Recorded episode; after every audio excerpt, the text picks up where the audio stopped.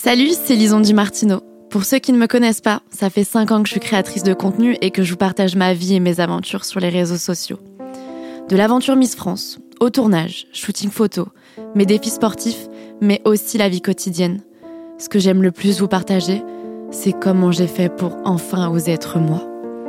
Depuis le temps que j'en rêvais, enfin, je lance mon podcast, L'effet papillon, et vous allez comprendre pourquoi.